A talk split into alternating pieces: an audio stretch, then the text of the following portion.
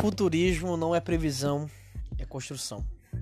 Recentemente eu tenho me apegado, estudado um pouco a respeito do futurismo.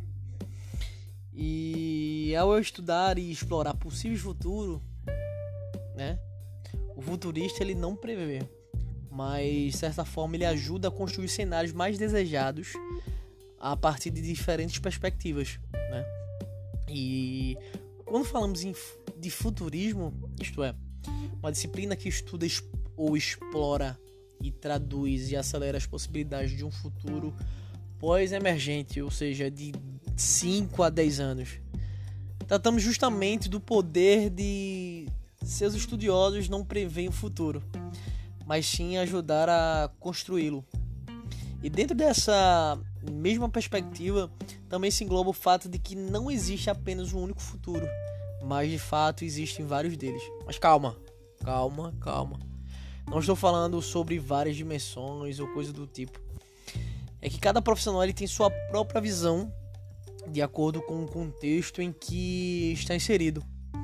E cada um segue uma metodologia específica e tem um foco mais voltado para sua formação e pelo seu local de se fala, ou seja, sua nacionalidade, etnia, experiência de vida, sua identidade como um todo, né?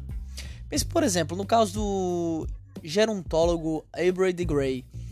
Inserido em um contexto médico, sua visão de futuro está calcada na busca pela cura do envelhecimento extensão da vida a partir de estratégias focadas na, na bioengenharia. Já o futurista Max Moore ele possui a empresa Alcor, que oferece serviços de criogenização para aqueles que desejam ser revividos em um futuro no qual tal tecnologia existe. Ambos estão tratando do desejo de entender a vida e de talvez até mesmo de alcançar a imortalidade. Porém, contudo, todavia, entretanto, de ângulos diferentes. E ainda outros futuristas podem ter uma abordagem mais lúdica ou mesmo artísticas. Depois de ter escrito o emblemático Manifesto Borg em 1984, Donna Haraway hoje costura coroas de crochê como uma forma de combinar ciência, arte, matemática, biologia, marinha e trabalho colaborativo ao endereçar em questões em torno do problema do aquecimento global e seus efeitos no Recife de Coral. Nas palavras da própria autora, o projeto Crochê do Recife de Corais é uma história sobre camas de gato, ficção científica, fantasias, costuras e fa fabulação especulativa. Ou seja, isso é hiperbólico. Recife é material, figurativo, colaborativo, tentacular, mundano, disperso. É... Mas sua história é, é corajosa ao realmente unir coisas reais e imaginárias de modo a tornar os tempos mais possíveis para o florescimento de um mundo mais diverso. Também, outro exemplo, temos o caso do futurista Ray Kurzweil, que se, que se destacou também, entre outros motivos, pela sua tendência em apontar datas para determinados aquecimentos futuros. Controverso, mas ao mesmo tempo mercadológico.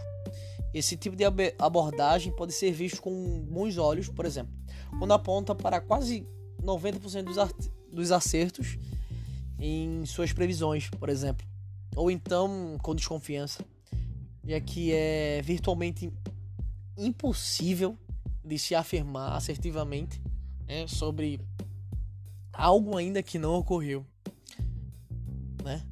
Mas na ansiedade em se preparar e vivenciar esse futuro, que também na ficção científica possui um imaginário cultural pelo qual criamos expectativas, é natural que perguntas sobre datas sejam feitas ao futuristas.